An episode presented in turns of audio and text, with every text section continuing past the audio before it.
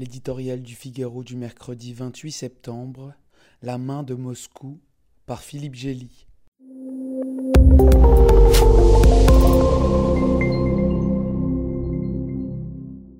Depuis 22 ans, Vladimir Poutine gère de main de maître son destin politique.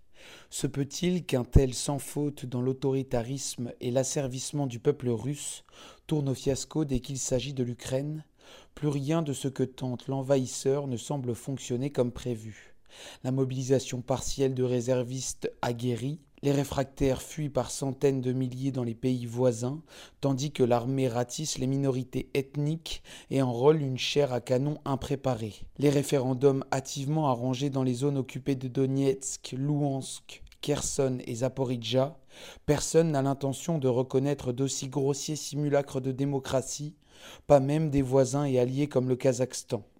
L'étape suivante, déjà annoncée, de leur annexion par la Russie, à quoi bon, sinon à justifier une escalade, à moins que, par un trait de plume du chef du Kremlin, des territoires de la taille du Portugal vont donc devenir russes aux yeux de la seule Russie. Cela aura des conséquences sur leur sécurité, prévient Moscou, l'ancien président et néo-faucon Dmitri Medvedev leur appliquant déjà la doctrine officielle de la dissuasion nucléaire. Imaginons, dit-il, que la Russie soit obligée d'utiliser l'arme la plus redoutable contre le régime ukrainien qui a commis un acte d'agression mettant en péril l'existence même de notre État.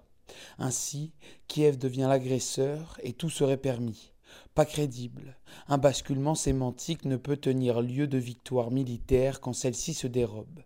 Tout cela n'a de sens que si Poutine cherche un gain stratégique, gagner du temps pour regrouper ses forces à la faveur de l'hiver, ou même trouver une porte de sortie en offrant un cessez-le-feu et un gel du conflit. On voit mal pourquoi les Ukrainiens souscriraient à pareil marché de dupes.